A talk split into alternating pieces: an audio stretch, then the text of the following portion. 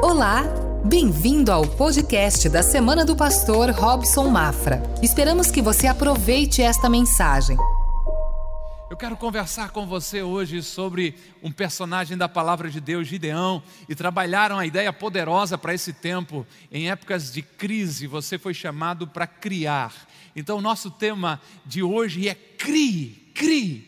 Eu vou estar baseando essa conversa, esse tempo, em Juízes no capítulo 6, e vamos conversar um pouquinho. Não quero cansar você, sei que você não está aqui no prédio, mas há algo de Deus no meu coração e eu quero derramar sobre a sua vida nesse tempo. Por isso, prepare o seu coração e livre-se das distrações. O almoço já vai sair, já vai dar certo. Eu prometo que não vou até o meio-dia, fique tranquilo e vamos que vamos celebrar o nome do Senhor Jesus. Se você está no meu Instagram, vem para o site da Conagape, vem para o YouTube. Aqui você está muito melhor assessorado com as telas. Toda a nossa equipe está aqui para lhe atender. Gideão está vivendo um tempo difícil. A Bíblia diz que naquele tempo Israel estava empobrecido. A Bíblia diz que naquele tempo eles plantavam, mas vinham os inimigos, os medianitas. A palavra que você vai ouvir algumas vezes nessa manhã, um povo, medianitas. E saqueavam tudo, levavam a plantação, levavam os animais, de tal maneira que o povo de Israel começou a sair da cidade, ir para cavernas e viver escondido lá. Essa era a situação desse momento da nação de Israel. Primeiro nos é apresentado este cenário, primeiro nos é mostrado essa situação de caos, de dificuldade, de calamidade. Então nos é apresentado um personagem, Gideão. E eu gostaria que você dissesse é, nesse dia: Eu quero ser como Gideão. Eu quero ser ousado como Gideão. Gideão aparece nesse cenário se mostrando alguém criativo, se mostrando alguém proativo, alguém que, mesmo vivendo nesse período que já durava sete anos, começa a buscar uma forma de resolver essa situação. Eu convido você a olhar para a história de Gideão, para a história do povo de Israel e aplicar ensinamentos para a sua vida, aplicar lições para você. Porque em momentos de dificuldade alguns simplesmente choram. Você já ouviu isso, não viu? Outros vendem lenços. Uns esperam que o vento mude, mude isso. Outros ajustam as suas velas. E você precisa escolher. Quem é você nessa história? Quem é você hoje? Quem chora ou quem vende lenço? Ou vende lenço chorando, mas já está andando. Quem reclama do vento ou quem ajusta as velas? É época de arrancar esse S da crise e se abrir para o sobrenatural de Deus, se abrir para essa situação poderosa. É época de você sentir um santo descontentamento, um inconformismo e começar a gerar algo poderoso, porque inconformados transformam a sua insatisfação em uma ação. Você ouviu isso? A manada, a grande maioria só reclama. Parece papagaio, fica repetindo o que ouve no noticiário, o que ouve por onde vai. Os inconformados, e eu espero estar falando para mais de uma centena, para centenas de milhares de inconformados, que vão entender esse chamado de Deus para esse momento, para essa época, e se mover de tal maneira que estejam abertos para viver algo extraordinário, algo poderoso. Nessa manhã ainda eu recebi um vídeo de um dos nossos irmãos aqui, o Pedro Reis, nosso amigo, filho espiritual, mostrando o que Deus está fazendo nesse tempo através da sua empresa. Deus deu estratégia, Deus deu parceiros, Deus deu alinhamentos, e agora o negócio está avançando, está indo. Isso é o que eu quero compartilhar com você, ou você fica reclamando da crise, ou você começa a abrir os seus olhos espirituais e ver onde estão as oportunidades para você criar. Vai anotar aí. Pegou um papel aí? Corre lá, irmã. Traz as caderno para esse marido anotar aí. Porque o papel mais amarelo e a caneta mais fraca é melhor do que a melhor memória. E é muito bom anotar. Vai anotar no celular, mas não vai para o WhatsApp, não vai olhar a rede social, vai ficar aí? Fechou então? Anote aí então. Busque alternativas. Busque alternativas, busque formas. O que, que, é possível fazer nessa situação? Se você está vivendo uma crise, todos nós estamos, comece a criar. Primeira coisa, busque alternativas, busque forma. Não fique focado na lamentação, não fique vidrado no que está de errado e sem ter o que fazer. Não fique simplesmente procurando culpados, não fique preocupados, fiquem ocupados em achar uma solução, tente uma nova maneira, tente uma outra forma que não foi feita ainda. Parece tão mais fácil nós buscarmos culpados. Parece tão mais simples a gente terceirizar a responsabilidade. Busca alternativas, o que é possível fazer nesse tempo, o que é possível fazer nessa situação, o que está ao meu alcance fazer. Eu quero olhar para você, estou falando com você, não estou jogando palavras ao vento e você diz assim: o que, que ele está falando agora? Não, estou falando com você. Busque alternativas, o que é possível fazer nessa situação no seu ramo de negócio ou na sua profissão, o que, que você pode fazer, o que, que está ao seu alcance, quando você se mostra inconformado, quando você toma uma postura diante de Deus, quando você vai a Deus e começa a conversar com Ele, dizer: Deus, eu não sei o que fazer, mas do jeito que está não está certo, nós precisamos resolver essa situação, nós precisamos fazer algo novo. O Espírito Santo de Deus ama pessoas inconformadas, o Espírito Santo de Deus é aquele que alimenta esse santo descontentamento. Quando as coisas começam a sair da sua normalidade. Deus procura por homens e mulheres que vão estar alinhados para o céu e buscar alternativas para que o Senhor manifeste o seu poder. Juízes, capítulo 6, verso 11. O texto diz: Então o anjo do Senhor veio e sentou-se sob a grande árvore de Orfa, tentando colocar uma posição geográfica que pertencia ao. Olha o palavrão que quero que eu diga logo agora. Abiesrita, Joás. Gideão, filho de Joás, estava malhando trigo no tanque de prensar uvas para escondê-los dos midianitas. Pode ser que você, se não está acostumado com o texto bíblico, não notou nada diferente. Vem cá. Esse homem está descascando trigo no lugar de amassar as uvas. Descascar trigo se descascava na eira, num espaço, num, num terreno plano, amplo. Alguns descascavam batendo, dependendo do cereal que fosse, outros passavam algum trilho, alguma coisa em cima. Se ele fizesse isso aqui, à luz do dia, no lugar apropriado, no lugar que normalmente fazia, ei, o normal se foi, existe um novo normal, e dentro desse novo normal, se você buscar alternativas e fazer a parceria com Deus, algo extraordinário vai acontecer.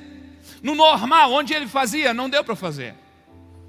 Mas ele lembrou, lá nos fundos do terreno, quem sabe num lugar escondido, debaixo de uma sombra, nós construímos um, um tanque, algo bem menor, onde nós colocávamos as uvas, e quem sabe ainda como a gente, eu já vi em filme, nunca vi presencialmente, né? Ficar pisando lá as uvas, amassando as uvas com os pés para gerar o suco da uva, para gerar o vinho. Esse homem pega agora o cereal, o trigo, e vai para esse lugar apertado e começa a tentar descascar ele busca alternativa. Há um inconformismo. Diga não à sua acomodação. Diga não à sua situação do momento e busque alternativas. O posicionamento é tudo. Deus não age através de covardes. Se eu falei com você agora, ó, eu te amo, mas isso é verdade. Deus não age através de pessoas sem posturas, de pessoas medíocres, de pessoas conformadas. Deus busca pessoas que têm postura de vencedores. Nós não podemos nos conformar conformar com o que é errado, não podemos nos concordar e conformar com o mal, não podemos concordar com uma família que está caminhando para a destruição, para um casamento que está indo de água abaixo. Não, em nome de Jesus, você não pode ficar parado enquanto o negócio vai de mal a pior. Há alternativas, acorde-se nessa manhã, se alinhe com Deus, tome posicionamento e busque alternativas para avançar. Você me deu um cansaço agora, hein? Uh. Quarentena sem fazer exercício, o Pedro parou de dar as aulas é, de atividade física, a parte também do Plank Pilates também voltaram a trabalhar e eu fiquei sem fazer atividade física. Ofereça alternativas, ou melhor, ofereça resistência, não aceite, crie alternativas.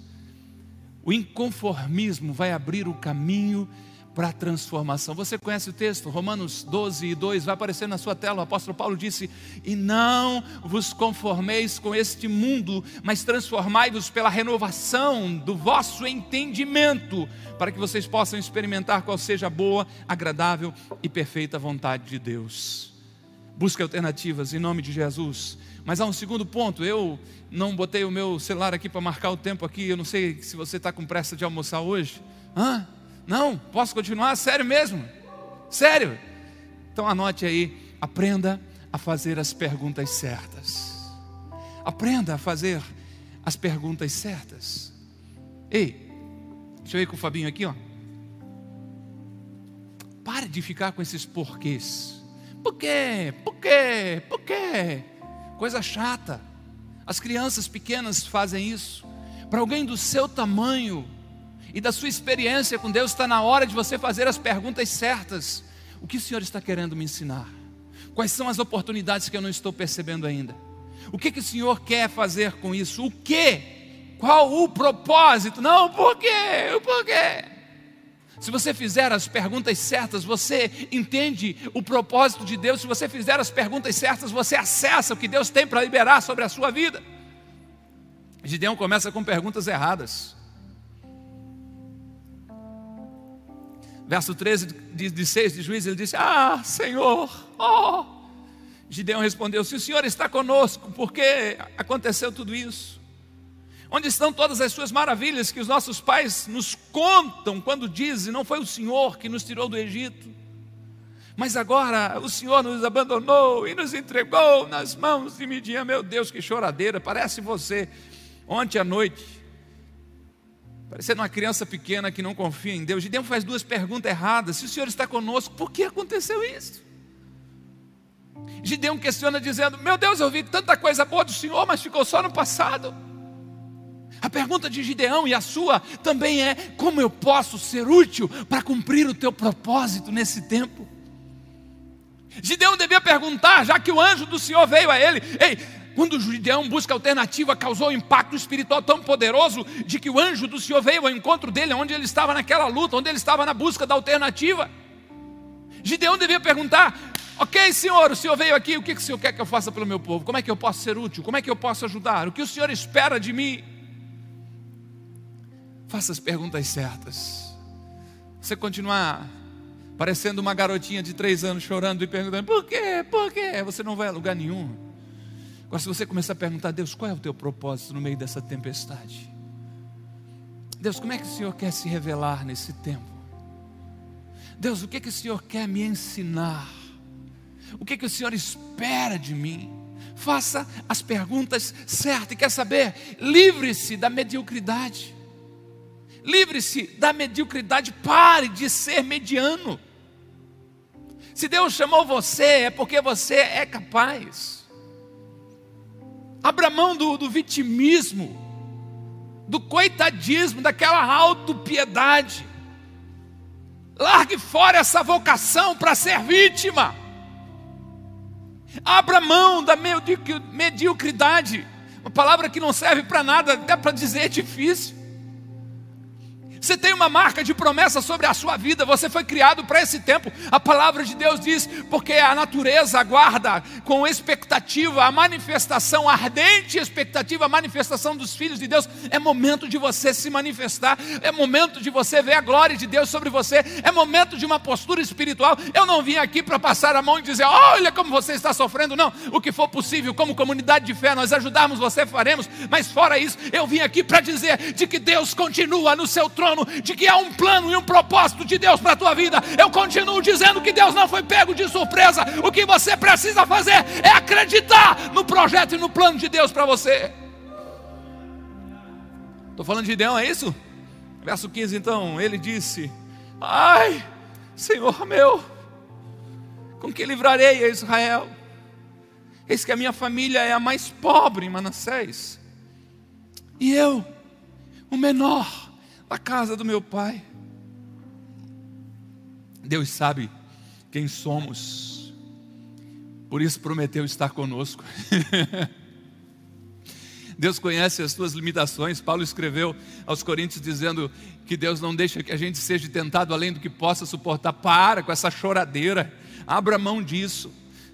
Deus sabe quem você é, se Ele permitiu essa situação, é porque Ele vai te dar forças, Ele vai te dar capacidade, Ele vai te sustentar, Ele vai se revelar a você. Deus não leva você para o deserto para matar você, não. Ele leva você para o deserto para mostrar quem Ele é: o Deus presente, o Deus provedor, o Deus que sustenta, o Deus que segura, o Deus que guia, o Deus que liberta, o Deus que faz todas as coisas, o Deus que é nuvem para que o sol não queime, o Deus que é coluna de fogo para que o frio não congele esse é o seu Deus, confie nele. Se Deus está chamando você, ele se compromete com você. Deus disse através do anjo a Gideão: Eu estarei com você, você vai vencer, Gideão, porque eu estou com você. A mesma promessa que foi feita a Gideão é feita a você também. O Senhor está com você. O Senhor sustenta você. Não se vitimize, ao contrário, quer saber de uma coisa? Anote aí, seja intenso no seu relacionamento com Deus. Suba o nível da sua fé. Eleve o nível da sua confiança. Acredite mais na bondade de Deus. Seja intenso no seu relacionamento com Deus. É tempo de ir a lugares em Deus que você ainda não foi. É tempo de buscar o rosto de Deus com uma intensidade que você ainda não teve. Eu tenho expectativa de quando a gente se reunir aqui, haverá uma glória de Deus de uma forma tão poderosa, porque o que temos sentido aqui nesses dias, apesar de você não estar aqui, a glória do Senhor está aqui, apesar de eu não estar junto com você, a glória do Senhor está aí, apesar de você me ver através de uma tela, o Espírito de Deus está se movendo dentro de você. Vá além de um cristianismo superficial vá além de uma religiosidade. Até agora eu critiquei Gideão, mas há algo lindo em Gideão. Quando o Espírito de Deus, quando o anjo do Senhor convence ele do chamado de Deus para a vida dele, quando o anjo convence Gideão de que ele é a pessoa certa para o momento de Deus, para aquele tempo, ele faz algo lindo. Ou abra na sua Bíblia, ou veja aí na sua tela, versos 17 e versos 18. É Gideão falando ainda, mudou a postura desse homem. Ele lhe disse: Se agora tenho achado graças aos teus olhos, dai-me um sinal, oh glória, de que és o que fala com, comigo falas. Rogo-te que daqui não te apartes até que eu venha a ti e traga o meu presente, e traga a minha oferta, e traga o meu sacrifício, e o ponha perante ti. E o anjo disse a ele: Eu esperarei até que tu volta. Diante dessa provocação do anjo, quem sabe muitos diriam: Deus, eu preciso de um tanque de guerra, eu preciso de umas AR-15 boa, daquelas, né? Outra arma, eu não conheço de arma. A arma que eu conheço é a Bíblia Sagrada, 66 balas. Isso aqui é pentecostal das antigas, realmente. Mas todos que ela atinge, ela não mata, ela simplesmente traz a vida. As outras armas eu não conheço. Mas quem sabe ele pediria um exército poderoso, algumas granadas, eu não sei o que, mas ao contrário disso, Gideão diz assim: Eu vou em casa preparar um cabrito, eu vou em casa preparar pães sem fermento e vou trazer e vou oferecer aqui para o Senhor. Gideão traz, é lindo. Diz para o anjo: Aqui está. O anjo diz assim: Não, eu não vou comer, não, põe em cima dessa pedra aí. E quando Gideão coloca ali em cima da pedra, ele estende o seu cajado. E um fogo sobe daquele sacrifício, daquele holocausto, daquela oferta a Deus. Há algo na vida de Gideão que precisamos entender. Apesar das choradeiras e das limitações iniciais, esse homem tem intimidade com Deus, esse homem deseja ter vida profunda com Deus. Quando Deus chama ele, quando Deus fala com ele, a primeira coisa que ele faz, ele ofereça, ele oferece uma oferta a Deus. Quando o anjo do Senhor consome aquela oferta ali, Gideão está entendendo de que o Senhor está com ele. Eu preciso avançar, eu não quero cansar você. Se você está atravessando uma crise, todos estamos, não é verdade? O que você precisa fazer? Esteja disposto a obedecer. Caminhe pela obediência. Obedecer nem sempre é fácil. A primeira tarefa que Gideão recebeu foi destruir um altar de um Deus concorrente ao Senhor, de Baal. E Deus deu para ele as diretrizes certinho, disse: Gideão destrói o altar de Baal, Gideão pega aquele boi que seu pai tem, Gideão corta aquele poste sagrado que eles fazem oferendas também prazer a outro Deus, outra deusa, faz fogo com aquela madeira, cozinha, queima esse boi ali em cima e faz algo lindo. Ei, mas eu estou falando sobre criar, eu estou falando sobre buscar alternativas, eu estou falando de não se conformar. Se Gideão fosse durante o dia, dentro do normal lá, dizendo assim: Ó, oh, Deus me mandou, vou destruir isso tudo aqui, eles teriam matado ele, e a sua missão teria terminado. É preciso sabedoria de Deus, é preciso graça de Deus, é preciso inteligência. A Bíblia diz que Gideão então agora foi de noite. Deus está dando graça para Gideão, ele não vai de dia, ele vai de noite. Busque alternativas, mas esteja disposto a obedecer à voz de Deus, esteja disposto a obedecer à ordem de Deus. O que eu entendo é que quando Baal está sendo destruído, quando os deuses concorrentes estão sendo tirados do caminho, Deus já começa a operar, Deus começa a manifestar a sua glória. Por isso eu afirmo para você que quando destruímos nossos inimigos espirituais, preste atenção nisso os inimigos físicos. Eu coloquei entre aspas, porque todos os nossos inimigos são primeiramente espirituais, já foram vencidos. Quando destruímos nossos inimigos espirituais, os inimigos físicos já foram vencidos. Se você obedecer, a vitória de Deus virá. A obediência é um caminho difícil, mas altamente recompensador. A maioria de nós, dos que estão aqui comigo, de você que está na sua casa, conhece a história de Gideão. Ele toca a trombeta, ele conclama o povo à guerra. Apareceram quantos? 32 mil homens. Legal, já parece um exército grande, bacana, apesar de eles terem que lutar com mais de 100 mil homens. Só que Deus de repente percebe algo que não agrada a Deus. É nós querer levarmos a glória que pertence somente a Ele e Deus diz para Gideão: vamos fazer um negócio? Muita gente, eles vão dizer que foi eles que venceram. Faz o seguinte: todo mundo que está com medo, pode ir embora, pode ir embora. São homens de guerra, são homens experimentados. A perspectiva que você tem, a expectativa é de que ninguém vai embora. Você conhece o que, que aconteceu? 22 mil homens vão embora. Meu Deus do céu, tomara que eu não esteja falando para ninguém desse grupo de medrosos, de derrotados, de covardes, de conformados, que fogem na primeira oportunidade, que escapam no primeiro momento, que preferem ser a vítima do que ser o protagonista, que preferem ficar de braços cruzados e terceirizar a culpa, a entender de que é um chamado de Deus para a sua vida esteja disposto a obedecer. Deus ainda disse: Gideão, tem muita gente, Gideão. O Senhor, peraí, tem 10 mil. E Deus diz assim para Gideão: manda esse pessoal tomar água. O poder de Deus, a sabedoria de Deus é, é algo fantástico, é algo absurdo.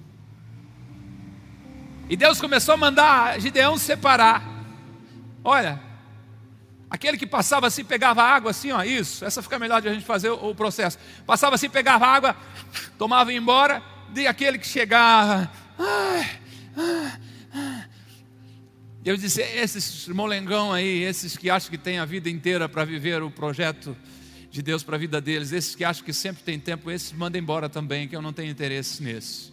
9.700. Eu estou falando, esteja disposto a obedecer. Às vezes obedecer vai parecer algo tão estranho. Às vezes obedecer à voz de Deus é tão confrontante. Às vezes obedecer à voz de Deus quase sempre vai nos tirar de um lugar de conforto. Obedecer à voz de Deus vai nos colocar em um aparente risco. Mas se Deus está falando, Deus se responsabiliza pela situação. No, em Juízes 7 e 7, Deus vai dizer: então o Senhor disse a Gideão, com esses 300 homens, que lamberam as águas, vos livrarei e darei os midianitas na tua mão. 300 homens. Andar em obediência sempre vai ser sinônimo de vitória. Eu estou falando para você não se acomodar com a crise, mas você criar algo poderoso nesse tempo. Eu estou dizendo que Deus vai te dar sabedoria e graça para desenvolver um novo produto, um novo serviço, uma nova forma de você fazer o seu trabalho. Eu estou dizendo para você de que Deus não vai desamparar você, que Deus vai sustentar você, Deus vai ajudar você, mas não é deitado numa cama, numa rede, sentado numa cadeira vendo a vida passar com a cara grudada na tela da televisão o tempo todo, a não ser que você seja grupo de risco, sua profissão não está liberada ainda, mas caso ao contrário, mesmo dentro de casa casa, há algo que você possa fazer, há algo que você precisa fazer. Por isso, em nome de Jesus, e aqui eu estou concluindo esse nosso tempo aqui de reflexão, seja inspirado por Deus para criar. Seja inspirado por Deus para gerar algo novo. Seja guiado por Deus para criar um novo produto, um novo serviço, para conseguir uma nova forma de trabalhar. Ei, Deus é a fonte de toda inspiração. Ele sabe o caminho que você precisa chegar. Deus conhece todas as coisas. A frase que eu estou dizendo, a gente não cria nada. Então, se alguém, você ouviu outro dizer antes que eu, não tem nenhum problema nisso. Eu não tenho a síndrome de Adão de querer ser o primeiro em tudo. Mas o que eu gosto de dizer é de que Deus não é pego de surpresa. Alguns dos pastores, alguns dos filhos espirituais aí que compartilharam com a gente, Deus é um Deus que trabalha com as portas fechadas. Nós vimos isso acontecer, a igreja, o prédio está fechado, mas Deus continua sustentando essa casa. Nós fomos a muito longe, oramos pelos comerciantes, a equipe pastoral das nossas redondezas, atendemos necessidades de alimento, oramos pela nossa família de fé, estamos testemunhando o poder de Deus pelas redes sociais, estamos ouvindo palavras de milagres acontecendo. Seja inspirados por Deus para criar. Quando você olha para essa história de Gideão, como é que pode alguém que aparentemente ainda sentia medo, apesar de estar inconformado. O grande ponto para mim da vida de Gideão é quando ele decide arrumar uma alternativa. A grande história, o grande momento de triunfo e de vitória de Gideão, todos podem olhar lá para o final, quando ele vence o exército, quando ele traz 40 anos de paz para a nação de Israel. Não, não, a grande virada para mim, o grande ponto da vida de Gideão que você não pode esquecer, é quando um homem diz: Eu não posso ficar de braços cruzados vendo a minha família passando necessidade e não inventa nada para eles, não procurar o alimento, e esse homem busca a primeira alternativa, o primeiro ponto da vida de Gideão. Ele pega o trigo e diz: Eu vou para um lugar mais apertado, eu vou para um lugar sem visibilidade, eu vou para um lugar que tem uma série de dificuldades, eu vou para um lugar que não foi feito para ser descascado o trigo, eu vou para um lugar que foi criado com uma outra finalidade, mas eu vou adaptar, eu vou buscar uma alternativa. A grande vitória de Gideão começa ali a partir dali, atraindo ele à vontade de Deus ou os olhos de Deus sobre ele, tudo isso se torna uma consequência. Deus só está procurando pela sua vida como alguém que diz: Eu não vou me conformar. Seja inspirado por Deus para criar. Se você não sabe como Gideão e mais 300 homens venceram um exército de mais de 100 homens, 100 mil homens, perdão. O texto bíblico que vai aparecer para você vai lhe explicar isso. Juízes 7,16, a Bíblia diz que Gideão repartiu 300 homens em três esquadrões, esquadrões, perdão, três grupos de 100 homens, não é 100 mil homens, eles vão lutar com mais de 100 mil homens, e deu-lhes a cada um, nas suas mãos, buzinas e cântaros vazios, com tochas neles acesas. Ei, parece piada, mas aqui vamos à loucura de Deus. A Bíblia diz que a sabedoria de Deus é loucura. Para a mente humana, e a mente humana, é lógico, nunca vai alcançar a sabedoria de Deus. O exército do outro lado, espadas, lanças, quem sabe os homens armados, capacetes, coraças, pensa na, né, no, no, no, nos gladiadores, nessas, nesses filmes épicos aí, aquele exército lado lá, do lado de cá, no escuro, à noite, os homens com uma buzina, um chifre na mão, e na outra mão, um vaso de barro, e dentro do vaso de barro, uma tocha escondida. E lá vão eles, com as duas mãos ocupadas, para lutar, pelo fato de estarem em obediência a Deus e estarem recebendo de Deus a criatividade. Gideão só disse para eles: O que eu fizer, vocês vão repetir. E quando eles se dividem em pontos estratégicos do acampamento, você imagina o que aconteceu no meio da noite. Eles jogam os vasos ao chão, há um barulho. Eles tocam aquelas buzinas, o barulho aumenta, e de repente aparece o fogo das tochas, e eles se degladiam entre si e se destroem, por causa de um homem que ousou criar, por causa de uma estratégia que alguém buscou em Deus. A história é bonitinha, mas eu estou falando é com você. E você, o que vai fazer? Amanhã é segunda-feira. Ou não importa, depois se você assistir no canal da Com no YouTube, O dia que for que você está assistindo, sempre tem um dia depois de hoje, não é? O que você vai fazer? Continuar reclamando? Continuar dizendo que não tem jeito? Continuar fazendo coro? A economia está quebrada. Meu Deus do céu. Ou você vai acreditar de que o Espírito Santo de Deus soprou essa palavra no meu coração, para eu soprar no seu coração, e você vai dizer: Eu vou buscar alternativas, eu vou fazer as perguntas certas, não porque, qual o propósito, Deus? Eu vou intensificar o meu relacionamento com Deus, aleluia. Eu vou fazer aquilo que está ao meu alcance, eu vou estar disposto sim a obedecer a voz de Deus. Eu vou estar alinhado sim com a vontade de Deus. Eu vou parar de ser medíocre, de me sentir vítima e vou entender que eu sou protagonista da minha história e que a minha história está sendo escrita pelo meu Deus. E Ele diz que sabe os pensamentos que tem a meu respeito, pensamentos de paz e não de mal, para me dar futuro e esperança. Por favor, para louvor e glória do nome do Senhor e para o bem da sua família que inclui a nós também, porque somos a sua família espiritual. Arranque esse S da crise e deixe o Espírito Santo usar ele como um sopro, né? O S não tem isso? Sai daí, S, e que venha a criatividade de Deus sobre a sua vida. Algo que Deus quer fazer. Pode ser estranho e absurdo para todos quando você falar Imagine Gideão contando a estratégia de guerra dele para um militar. Pois então, ali tem mais de 100 mil, 120 mil, um pouco mais, um pouco menos. E eu, com esses 300 moços aqui, a gente está pensando em fazer o seguinte: a gente vai pegar é, uns vasos de barro que eu encomendei lá para o oleiro, eu coloquei umas tochas acesas nele, sabe? E arrumei também um, um chifre de carneiro, igual aquele dos boiadeiros aí para soprar. E nós vamos, vamos rodear o acampamento, cada um num ponto estratégico lá. E daí, quando eu der um grito, é pelo Senhor, espada de Gideão, e espada do Senhor, espada do Senhor, espada de Gideão a gente vai quebrar o canto, mostrar as tochas, tocar o, o chifre lá e vai dar um barulhão. E daí? Eu faço o que está ao meu alcance. Eu faço o que o Senhor me inspira. Demais eu entrego nas mãos dele e confio, porque o Senhor pelejará por você.